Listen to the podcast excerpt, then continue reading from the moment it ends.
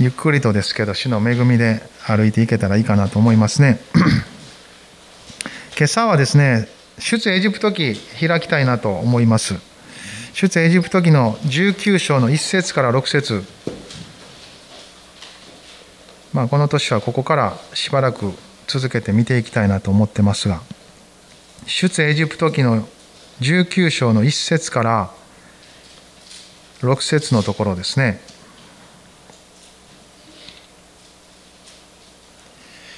ここ一緒に読める方は読んでくださって、まあ、聞いてくださっても結構ですので主の御言葉に心を留めていきましょう。エジプトの地を出たイスラエルの子らは第三の新月の日に市内の荒野に入った。彼らはレフィディムを旅立って市内の荒野に入りその荒野で宿営した。イスラエルはそこで山を前に宿営した。モーセが神の身元に登っていくと主が山から彼を呼んで言われた。あなたはこうヤコブの家に言い。イスラエルの子らに告げよあなた方は私がエジプトにしたこと。またあなた方をわしの翼に乗せて私のもとに連れてきたことを見た。今もしあなた方が確かに私の声に聞き従い私の契約を守るならあなた方はあらゆる民族の中にあって私の宝となる。全世界は私のものであるから。あなた方は私にとって祭司の王国聖なる国国民となる。のこれがイスラエルの子らにあなたがあなたが語るべき言葉である、まあ、昨年ここまでね来ましたね。出エジプトをずっと見ながらですね、まあ、でも今年はここから続けて進んでいけたらいいかなと、まあ、そんなふうに思ってます。まあ、少し振り返りながらですね、またこのところ目に留めていけたらいいかなと思いますね。1章から18章までずっと見てきましたけど、まあ、昨年改めてこの部分をあじっくり見てきたなとですね昨日もそんなふうなことを思い返しながら見てたんですけどまあ、神の民の贖いですよね。このエジプトからの解放と救いそれがこの1章から18章までのテーマだったかなと思います。まあ、神の人モーセが選ばれてですねそしてイスラエル全体がこの救いに預かっていく、まあ、そういう様を見てきました。モーセはエジプトで40年過ごしますね。そしてその後荒野でイテロたちと羊を飼って40年。そして最後はまたイスラエルを引き連れて荒野で40年。合計120年の人生を歩くんです。それがずっとこの新明記まで書かれてあるんですね。まあそれは壮大なスケールだなとも思いますけど主が豊かにことを行った。出エジプト記はそういう意味で贖いと契約と幕屋というこの3つのことが記され新約聖書も大きく関わってますよね。それは後にキリストが全て果たされていく全ての原型がですねこの出エジプト記の中に記されているんです。まあその中でこのモーセが選ばれていく。彼はその出生から選びの器ですよね。なぜならすでにこの頃イスラエルはですねエジプトに移住してエジプトで増え広がってます。アブラハムイサクヤコブと神様はご自身を表しながら彼らを導きそして少しずつこの神の民を作っていかれた。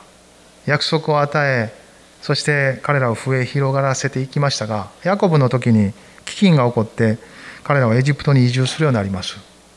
先立ってヤコブの息子であるヨセフがですねま、兄弟に売られるというちょっと悲しい出来事の中ではありましたけど主の摂理の中で先に送られそして家族全体が送られていくそういうところを通っていくんですね。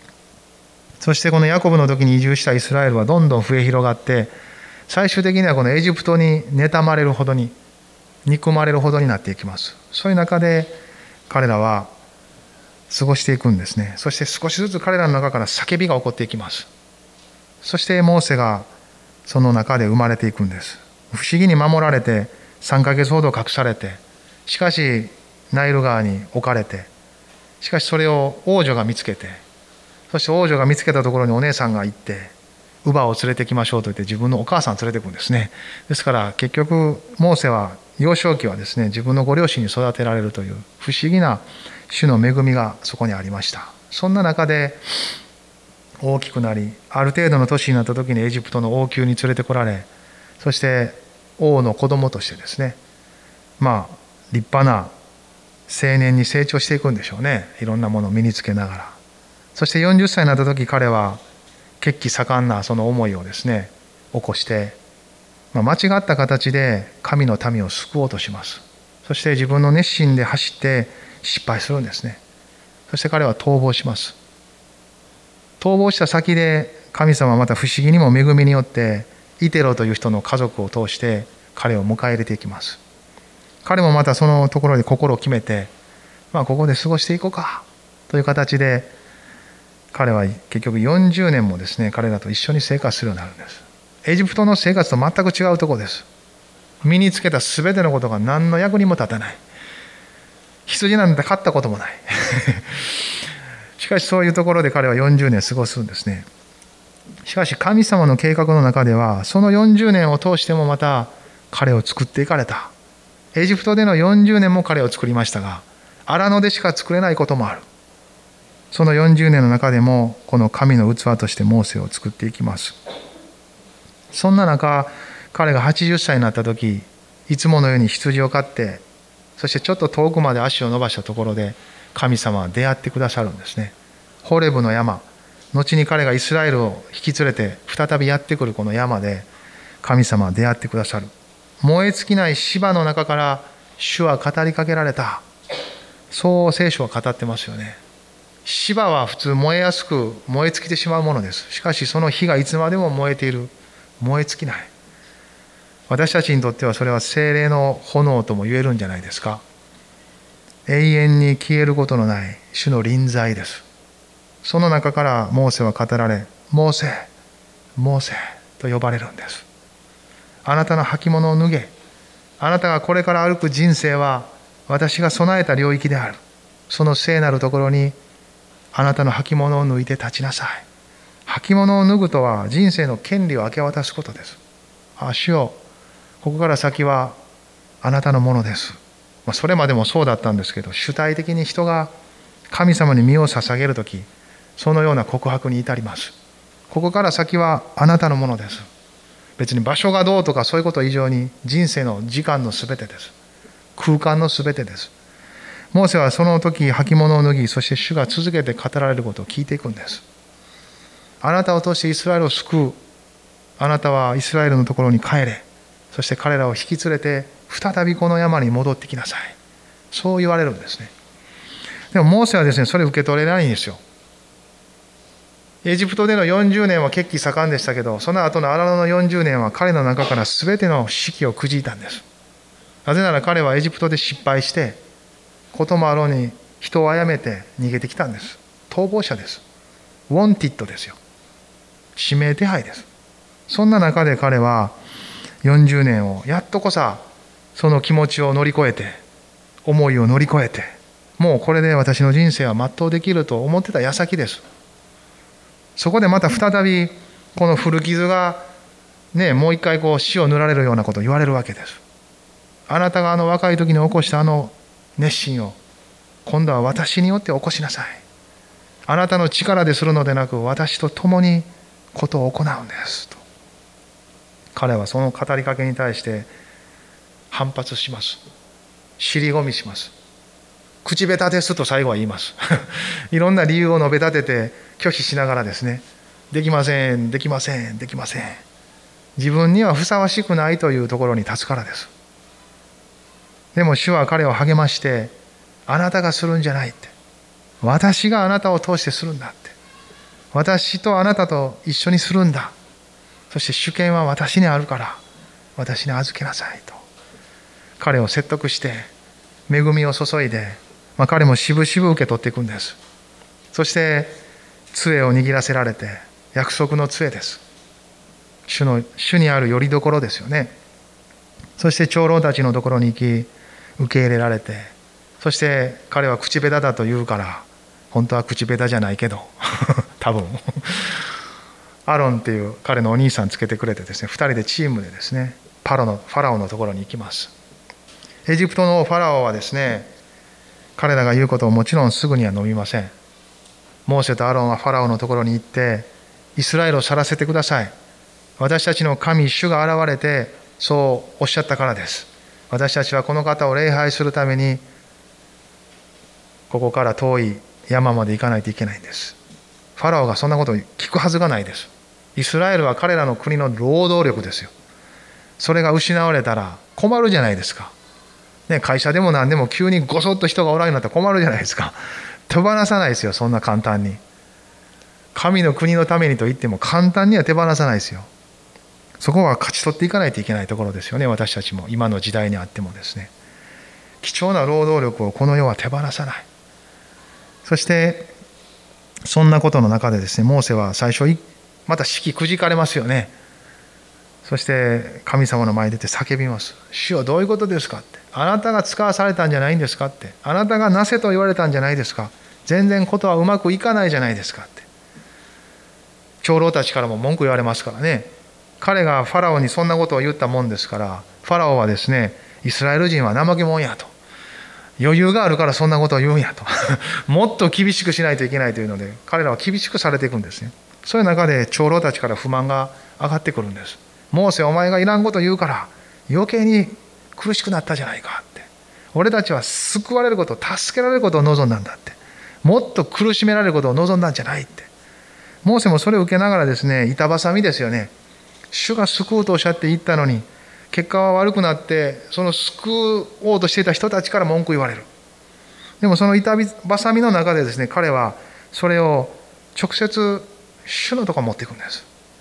この板挟みになり生じてくるものはですね健全なうめきですよね。このような霊的なうめきはゴミ箱に捨ててはいけないものです。しっかりとその出てくるうめきをですね神様の前に出していくことですよね。そしてそのうめきを主も聞かれながら神様は分かってますから知ってるよって。ファラオはそんな簡単にあなたの言うことを聞かないのを知ってる。そしてそれをあなた自身もよく分かるようになってくるって。なぜ私がこのようなプロセスを通りながらことを行おうとしているかをあなたも理解するようになるって。事実モーセはですねその後ファラオのところに行き続けるんですね。ファラオは何度もモーセたちが言うことを飲む承諾をしながら何度もまた時間が経つと喉元過ぎれば暑さを忘れるようにですねそれを跳ねつけていくんです。何度も心を翻してモーセを裏切ります。その間銃の災いがですねこのエジプトに襲っていくんですね。その一つ一つがなされていく中でモーセ自身もですね神様がなぜこんなことをしているのかということを理解していくんです。なぜこのプロセスを通っていくのかということを知っていきます。エジプト人もイスラエル人もそして周辺諸国も共にこの神の御業を見るときにですねこの神様が力強いお方であるということをですねそしてご自身選ばれた民たちをどこまでも守られる慈しみ深い神であるということを知っていくんです。ナイル川の水が血に変わっていく。カエルが群がる。アブが出てくる。ブヨがいっぱい。疫病がはびこる。海の出る腫れ物が出る。家畜にも人にもですよね。あるものは家畜だけの時もありましたけど。そして氷が降り稲子が襲い闇が多い銃の災害が一つずつ続いていきます。それらは全てエジプトに大打撃を与えていくんですね。そして途中後半ぐらいからはイスラエル人だけが救われていくんです。イスラエルのところには氷は降りませんでした。闇は襲いませんでした。ということがなされていきます。最後は長子が全て死ぬというそういう災いですよね。でもその時に杉越の出来事がモーセに語られていくんです。門中と鴨居に子羊の血を塗りなさいと。その家を私は過ぎこそそれ以外のところの長子は皆死ぬ。イスラエル人たちはそれを主の言葉として受け取り彼らは門中にほふった子羊の血を塗ったんです。その家の戸口に血がある家は過ぎ越された。そこからこの後杉越しの祭りというのが始まっていきます。神様が一晩寝ずの晩をされたのでイスラエルはその後永遠にそのことを記念していくようになるんです。主の血に力がある。それは主の言葉がそれを語ったからです。それはその後なされるイエス様の十字架をそのほふられる子羊はキリストを指しています。それを信じ受け取ることが救いでありその信仰の告白を持って人は救われていきます。その原型がここにイスラエルの歴史の中に表されていくんです。そしてその銃の災害のその最後においてやっとファラオはですねもう心ぐだぐだになるんですね。そして出ていけと。イスラエルを去らせていきます。そしてイスラエルは見事ですねエジプトを脱出して歩き出すんです。主が導かれるところに。ところがその後またエジプト軍が追いかけてくるんですね。なんでや？と思いますけど。でも主はそのこともシナリオに入れておられた。彼らを全滅させるためです。そして彼らにわざと捕まるような経路をたどらせながらですね後悔の前までやってくるんですね。彼らは痛く後悔したと思います。このくだり私好きなんです。そしてイスラエル人たちはやっぱ叫ぶんですね。モーセって。お前はエジプトに墓がないから私たちをここまで連れてきたんかって。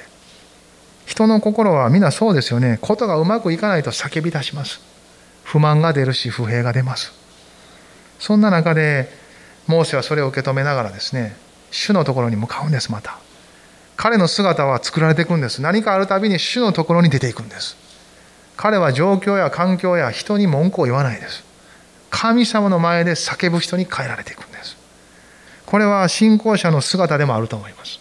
私たちも最初は状況とか環境とか自分の生い立ちとかなんか周りの人とかいろんなことのせいにしたりそういうことに問題や課題の答えを求めようとしますがでも信仰者が作られていく中で一つ一つ主の前に出していく叫んでいく祈り求めていく姿へと変えられていくんじゃないでしょうか。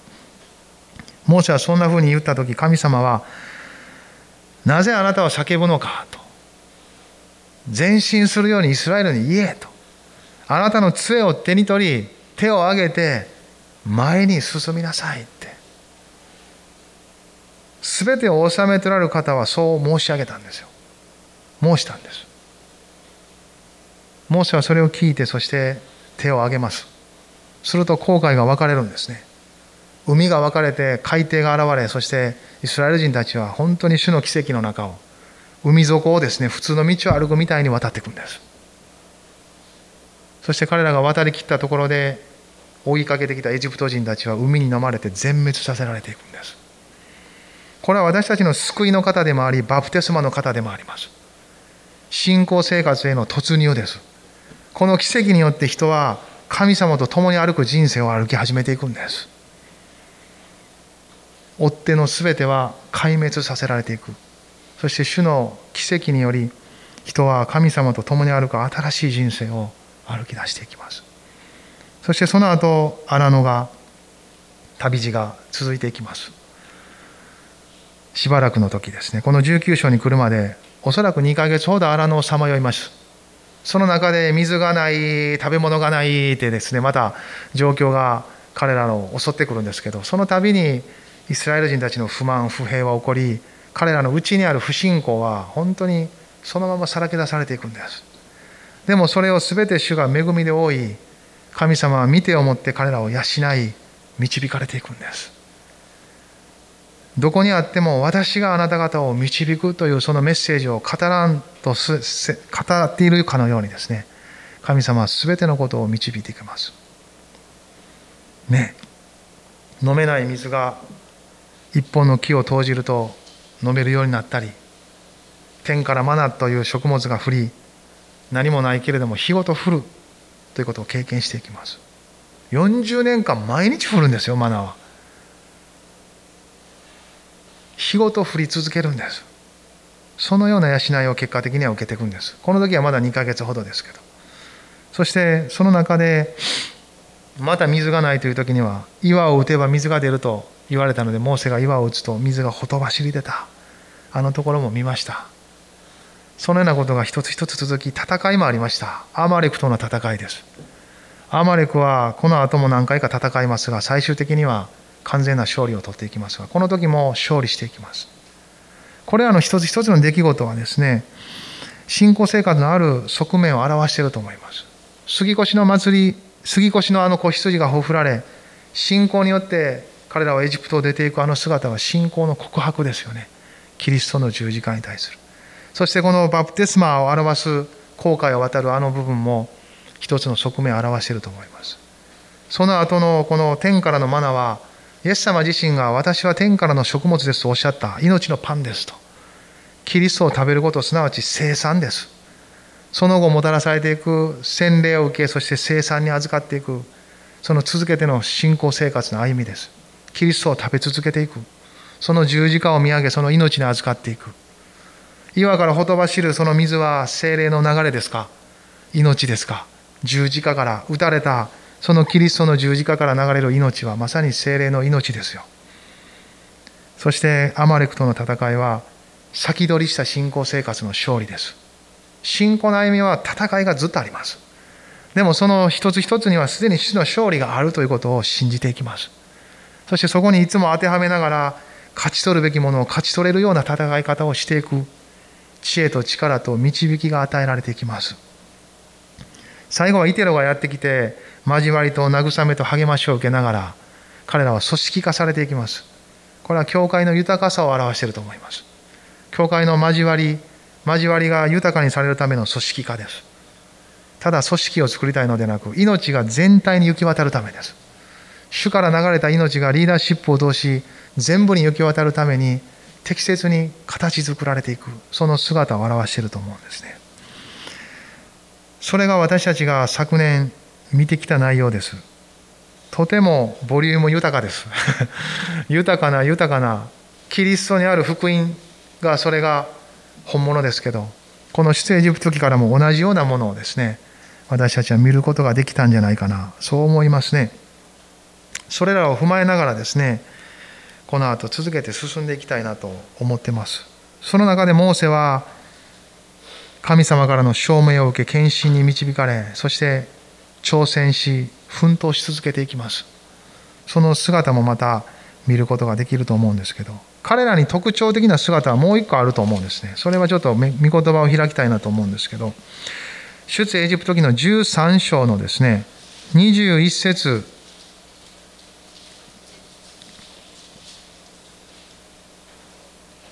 21節開いてください。出エジプト記13の21です。一緒に読みましょうか。主は昼は地上の彼らを導くため、雲の柱の中に、また夜は彼らを照らすため、火の柱の中にいて、彼らの前を進まれた。彼らが昼も夜も進んでいくためであった。アメン。不思議なことですよね。雲の柱、火の柱がずっと彼らから離れず導いた。これ主の臨在そのものです。わあこんな雲の柱火の柱が見えてあったら私もついていくのになあって。私たちは今もっとすごいことなんですよ。精霊がうちに住んでられる。信じる者の中に主ご自身が住んでおられる。この出来事の方が多分彼らの方がもっと羨ましがったと思います。ええなああんたら。一人一人の中に住んでるんかって。新約の生徒たちはいいなって思うかもしれません。でも正直言ったらどっちでも一緒です。信じる信仰によってそれらはその人の現実となるからです。信じない人にとってはその現実があっても何にも結ばれてないです。その現実を御言葉から知るとき信じる信仰がそれを結びつけその人の現実としていきます。精霊がうちに今日も進んでおられる。私は精霊の宮であると告白できる人は幸いじゃないですか。この雲の柱火の柱は彼らを導き続けるんです。22節にはこう書いてますよね。昼はこの雲の柱が夜はこの火の柱が民の前から離れることはなかった。イエス様も十字架にかかる前言われました。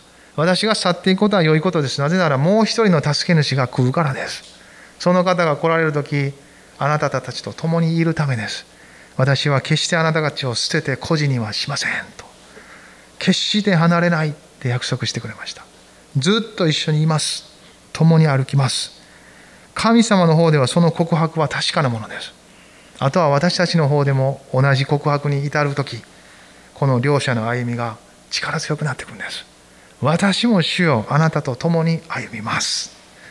これを私たちの信念の告白にしたいですよね。主が共に歩いてくださると言ってくださっているのは変わらないです。私たちも私もあなたもそのように告白するならばこの一年もまた主と共にある歩みが続けられていきます。すでに主はそのように導いてくださってるんですから。この19章もう一回帰りたいなと思いますけれども、まあ、昨年ここまで見ながらですね、まあ、今ちょっと振り返りましたけど今年もちょっと後ろ向きに前に進んでいくような感じでですね一緒にたどっていくことができればいいかなと思ってます。なぜこんなに何度も振り返るのかと言えばですねそれは私たちの心が忘れやすいからというのもあるんですけど何度も見るごとにですね豊かにされるからです。豊かなものって何度見ても別に色あせないです。見るごとにもっと豊かにされることを私たちの魂が知るためです。そしてそのようにして歩いていく時実際私たちは主の恵みによって安息して歩いていくことができるんです。安息って大事ですよね。バタバタしながら日常って続いていくんですけどやっぱり時々ホッとする時にああだいぶ疲れてるなとかですね。あだいぶちょっと道ずれてるなとかいろんなことに気づかされるじゃないですか。やっぱりホッとする瞬間安息って大事ですよね。主にある人たちはただ状況や環境だけに安息を求めるのでなくキリストにある恵みに安息を求めていきます。そしてそこに結びつく時事実魂は安息するんです。そして本当に主が語りかけておられる一つ一つを受け取りながら主の恵みによって歩いていくことが導かれていきます。主の安息とはすなわち十字架ですよ。主が私たちを背負い全ての罪を負い身代わりに死なれた血を流し贖いの技が完成しているというところから来る安息です。これは永遠に取り去られることのない完全な贖いなんです。それは天のところに記されており天の幕屋にはですねこのキリストの十字架の血が振りかけられて永遠に全うされた神への礼拝の道がすでに作られてるんです。それを御言葉から御霊によって知るときですね私たちの礼拝は永遠のものでありここに私たちは自分の魂の居所居場所をはっきりと見いだすんです。それこそが魂の安息であり命そのものです。この年もですねそのような安息のうちに続けての主の語りかけをですね一緒に聞いていけたらいいかなと思いますね。この19章の一節エジプトの地を出たイスラエルの子らは第三の新月の日に新月の足内の荒野に入った。彼らはレフィリムを旅立って市内の荒野に入りその荒野で宿営した。イスラエルはそこで山を前に宿営した。モーセが彼神の身元に登っていくと主が山から彼を呼んで言われた。あなたは子ヤコブの家にいいイスラエルの子らに告げよまあ今話した通りのことですよね。エジプトを出て2ヶ月ほど荒野をさまよいそしてこのホレブの山にやってきた。ホレブとシナイは一緒の山です。ホレブ連山の中のシナイという一つの山です。そういう捉え方でいいかなと思いますね。これはかつてモーセがあの燃え尽きない芝で語りかけられたところであって神様にここに来いと言われたところです。ですから彼らはある意味でモーセはよく知っていたのはここに行くということなんです。まず。そこから全てが始まっていく。この後語られていくことはですねずっと新明記の終わりまで。いや新明記はもう同じこと語っているのでレビ記民数記まで。語られている内容は全て神様と神の民の契約の内容です。あの保険入るときにですね。ああいうのを見るときには契約約記ってあのちっちゃい字で書いてるやつありますよね。あんな絶対読まないんですよね誰も。ほとんど。でもまあ契約したらその内容は履行されていくじゃないですか。でももし内容をしっかり知ってればあこんな保証も受けられたんか。あこんな風になってたんかってことを知っていくじゃないですか。ちょっとそれと似てるかもしれません。モーセ五書全部知らなくてもイエス様信じただけで契約の中に入ってるんですけどでもその内容を知っていく時にその契約された内容を生きるという点においては豊かにされていくじゃないですかそんなような思いでですねこの旧約聖書の中にあるこの契約の内容をですね一緒に続けて見ていくことできればなと思うんです4節一緒に読みましょうか。あなた方は私がエジプトにしたこと、またあなた方をわしの翼に乗せて私のもとに連れてきたことを見た。まあ、これはもう今振り返った内容なんですよね。エジプトにしたこと、そしてエジプトを出て荒野で主が養われ導かれたこと、それらは全てこの当時のイスラエル人たちにとっては見たことです。彼らは見た。あなた方は見た。と書いてますよね。実際経験したことです。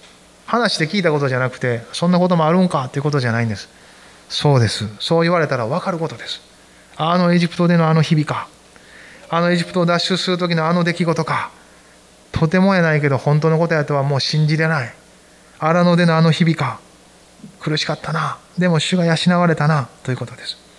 主の力強さと同時に慈しみ深さです。この主を信じる者たちをいかに主が慈しみ深く憐れみ深く守られたか瞳のようにですわしの翼に乗せてとはそういう感じですよねわしは自分のヒナをよく守る動物ですヒナが飛び立とうとする時はね最初にその真下を飛んでヒナが落ちてもですね自分が開えるようにそうやって並行して飛ぶそうですよそれぐらいにしてこよなく愛して守ってくれるそういうイエス主の姿ですそれを書いてます。そしてそれは経験済みです。知ってますって。私たちもそうですね。私たちは知ってるんです。主の恵みを。クリスチャンであれば、その歩いた時間の中で主の恵みに預かってます。私、あなたにとっても今日までの歩みが主の恵みの数々で覆われてる。それはあなたが見たことです。触れたことです。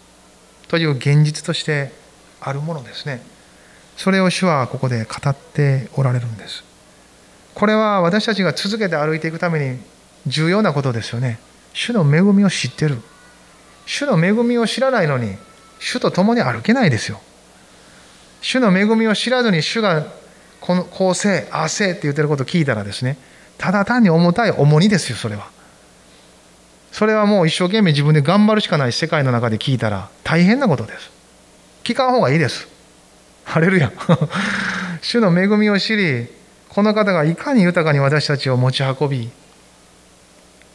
作り変え、祝福してくださるかを知らないのに、主にあってこんな風に歩きます。歩かないといけないってことを聞くと重たいだけです。聖書はたくさんのことが書かれてあります。人が人として生きていく点でもこんな風に生きれたら美しいなってこともたくさん書いてます。こんな風に生きることが人道的やなってこともたくさんあるんです。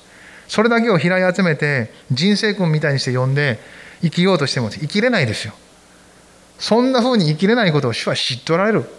恵みとはそういう人たちに対して神様が与えた一方的なものです。その風に生きれない。生きれないあなたを生きれるように作り変えていく。それが神の恵みです。神の恵みなしに立法を聞くと重たいだけであり窮屈です。それは神様からの語りかけが悪いのではなく語りかけを受け取る心が十分でないんです神の恵みによってその土壌を柔らかくされて主の語りかけとチャレンジは受け取るものですこの年もですねですからこの先ずっと語られていくこともですねいつもここに帰りたいんですね。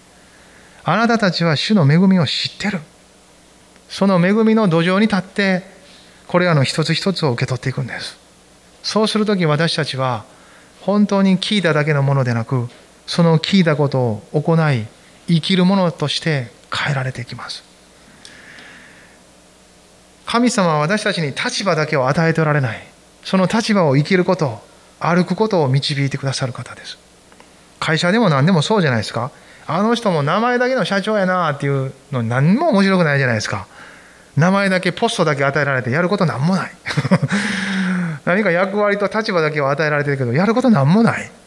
何の生きがいも感じないですよ。窓際族という言葉も昔流行りましたけどね。今も言うのかどうか。何の喜びもないじゃないですか。肩書きは部長やけど部下が一人もいない。そういう現実ですよね。立場はそれを生きる時初めてその立場が与えられている実感も伴っていきます。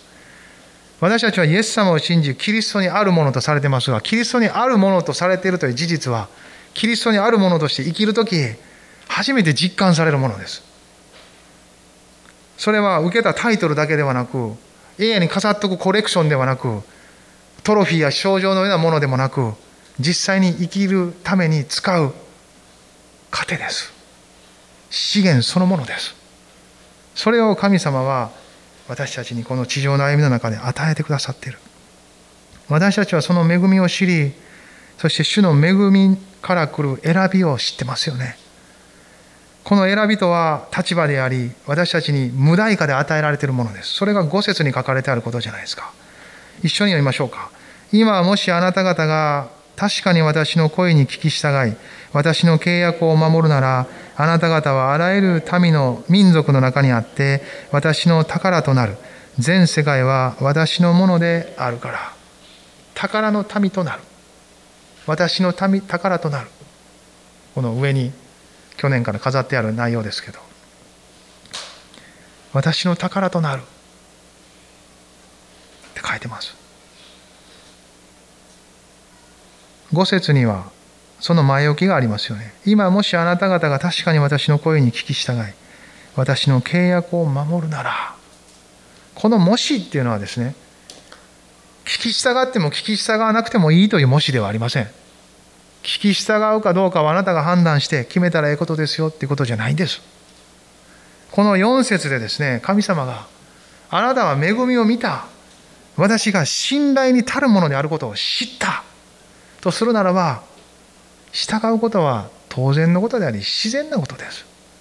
私を置いてあなたを幸せにするものはなく、あなたは私以外に誰を求めて歩いていくのか、という含みがあります。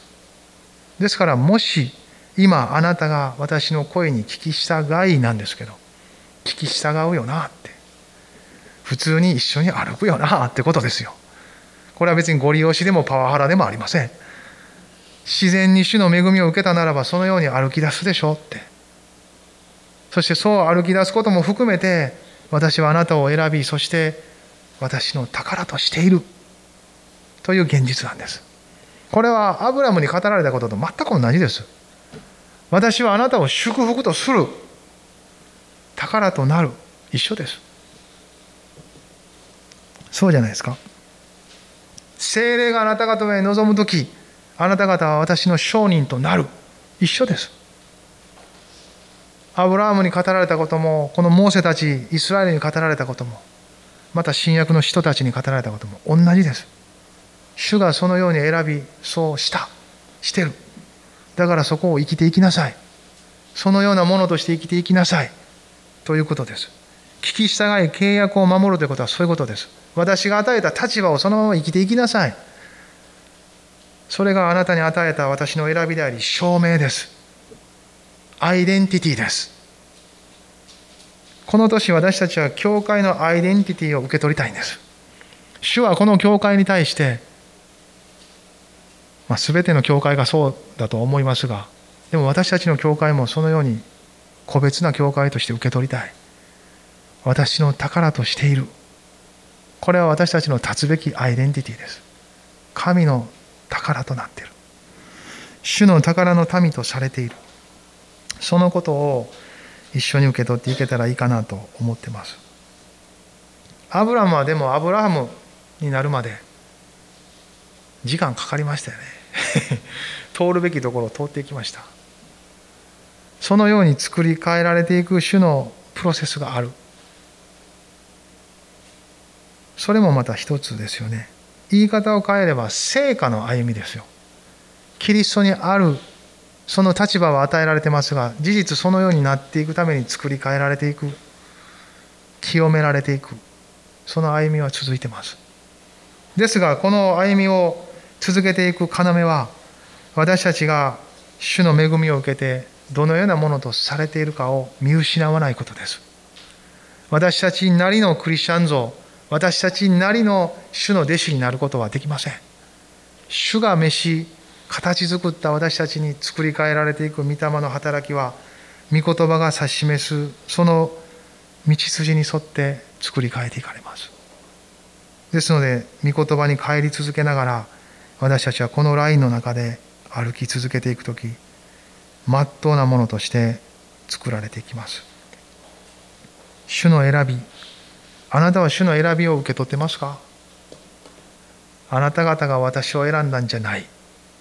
私があなた方を選び任命した。それはあなた方が行って実を結びその実が残るためでありあなた方が私の名によって父に求めるものは何でも私がそれを叶えるためです。選ばれてる任命されてる。任命とはこの人生の中に植えられているということです。誰も自分の人生以外の人生を生きることはできません。自分という人生を生きるしかないんです。でもそれを自分を中心にした景色で見る人生にするか。作られ私たちを選びこの人生に植えられたところの神様を中心にしてその景色を見るかは大きく変わってきます。主を信じるとは自分の人生を自分中心に見るのでなく神様を中心にして見始めることです。神様ありきで主が私を作り私を選び私をこの人生に置かれた。そのお方として見るとき人生は最もくっきりはっきりまともに見えてきます。そして自分を取り巻く環境状況生い立ち将来人間関係一つ一つがこの時代も含めてどう生きるべきかを見出していきます。その土台を神様ははっきりと作ってくださる方です。この荒野を旅しこのところまで来たイスラエルに彼らを適当な形で歩かせなかった。救ってエジプトから解放してあとは好きにしろとは言わなかった。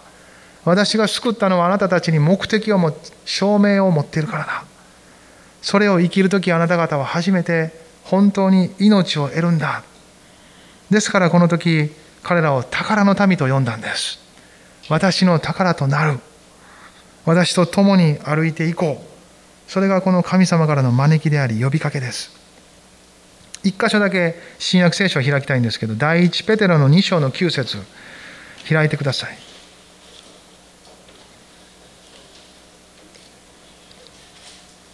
まあこの19章の内容とこの第一ペテロの2章の9節は結びついていると思います。ぜひ印をつけて何度もこの年開くと思うんですけど皆さんも黙想してみてください。思い巡らしてこの御言葉が語るところを受け取っていただきたいなと思うんですね。第一ペテロの2章の9節です。一緒に読みましょうか。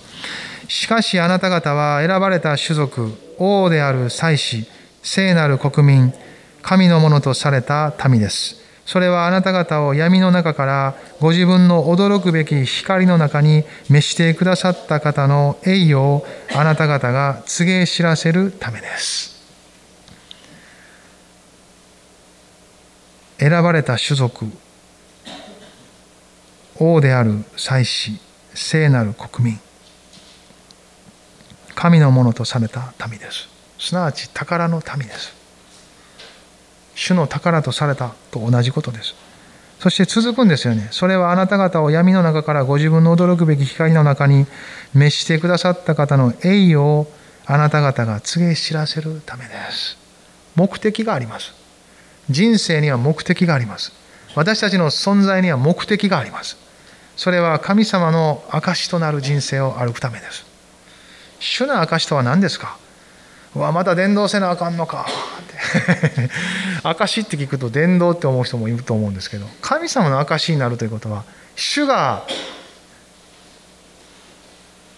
主を信じる者たちに慈しみ深い方であるということの証になるんです。ハレルヤ。主が私を愛している人をこよなく愛している証になるんです。神が全ての人をその御子イエス・キリストの十字架によって許してる。その証になるんです。主が全ての霊的祝福を持ってキリストにあってこの地の元へが据えられる前から私を祝福してくださっていた。証となるんです。証となることは私たちの力でできないことばっかりなんです。神様が私にしてくれることの全てが証となっていくんです。ハレルヤ。ですから神様の恵み祝福を受け取りやすい人間こそ最もな証になるんです。弱く儚く自分には何もないと思っている人です。イエス様そうおっしゃったじゃないですか。心の貧しいものは幸いですって。天の御国はそのようなもののためあります。人間がおよそ考えるような人たちじゃないような感じの人たちが主の証となる人たちなんです。この世の基準と評価ではあまり適合しないような雰囲気がある感じの人たちが神の前で証となっていくんです。その恵みと祝福を人生の中で豊かに受け取っていくからです。それが宝の民として歩いていく道なんです。もう一回この19章に最後帰ってください。19章の6節最後。一緒に読みましょうか。一緒に読んでください。あなた方は私にとって祭司の王国聖なる国民となる。これがイスラエルの子らにあなたが語るべき言葉である。今読んだ御言葉と結びついていきますよね。祭司の王国聖なる国民聖なるってどういう意味ですか？清いな綺麗な眩しいな。それもありますけど聖なるとは取り分けられていることです。神の領域です。神の領域に取り分けられている。というその立場ですよね。私たちが神様を中心とした人生存在を景色を見始める時聖なるものであるということを理解していくんです。聖なる方は神お一人でありこの方に属することが聖なるものであるという証なんです。すなわち主が取り分けたような人生を歩くことです。自分がしたいと思うようなことだけを優先するのでなく自分のためにだけ全ての時間を使いエネルギーを使いやりたいことの全てをやっている中に聖なるはないです。ところがその聖なるもまた無理やり強いられて我慢してやることでもないんです。そこには御言葉から来る御霊の明らかな悟しが必要です。ああ私はそういうものなんだって。恵みによって生きる時私たちはそのようなものであることを知っていきます。ですからそのようなものとして身を捧げるのでおるべき時におるべき事柄でおるべき時にそこにおるようになるんです。それが自然で真っ当で自分がキリストにあって与えられた立場として宝の民としてふさわしいと自分が知るからです。ああこれこそ私が歩くところ歩く内容歩くべきことです。それを知ったところに人は身を置くんです。この年はそういう一つ一つが一人一人の心の中に人生の中に明らかにされていく年であると思います。ある人は腹を立てるかもしれません。ある人はちょっとしんどいかもしれません。ある人は葛藤し戦いが増えそして勝利を得ていくと思います。あらゆることの中で神様は私たちを作り変えていかれます。宝の民として。しかしそれは一つ一つ神の栄光が表されるためであり私たち一人一人の委ねられた人生が主にあって豊かに満たされるためです。主はそのように豊かに働かれると信じます。立ち上がって祈りましょう。まあ総額の中で短く一緒に祈りましょうか。それぞれに御言葉に応答して主の前に祈ってください。ハレルヤ。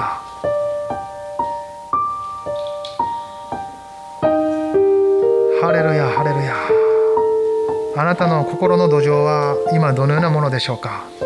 御言葉の種がどのように実を結ぶ柔らかさを持っているでしょうか。道端のような岩地のような茨が生えるようなあるいは余市のようないかなもいかがなものでしょう。聖霊様はあなたの心の土壌を整えていかれる。キリストの十字架は桑のようにあなたのその心の土壌を耕していかれる。御言葉は永遠に変わりません。語られる言葉は永遠に変わることのないものです。しかし受け取る土壌が変化させられていく時同じような人生からも実りが多く与えられるようになっていきます。ある事柄においては時間をかけないといけません。忍耐は信仰の実りを期待する時必ず通っていく時間です。しかし主は恵みによってそのところを通し力づけてくださいます。主を信じることがこの新しい年も始まってます。神を信じる心こそこの世界の中で最も尊い宝物です。宝の民とは神を信じる心を持った人たちです。何かができるのでなく何かを持ち合わせた人でもなくこの神を信じる心を持った人たちです。ハレルヤハレルヤ主よ。この年もあなたが与えてくださっているあなたを信じる心を大切にします。あなたが育みまた広げてください。豊かに柔らかくしまた本当に主よ。あなたを信じて歩くことを続けて導いてください。あらゆる事柄の中に主を信じる。この心がなえることなくますます強固にされ固い礎とされていきますように。イエス様導いてください。感謝します。兄弟姉妹方の一年を祝福し日々の生活その人生の歩みの中にあるあらゆる種の恵みの取り扱いにも主が勝利を与えそして主を見上げて共に前進させてくださいますように心からお願いします。今日も主の御手が全てを覆い持ち運んでくださっていることを信じ主イエスキリストの皆によりお一人お一人の祈りと合わせてお祈りします。アメン。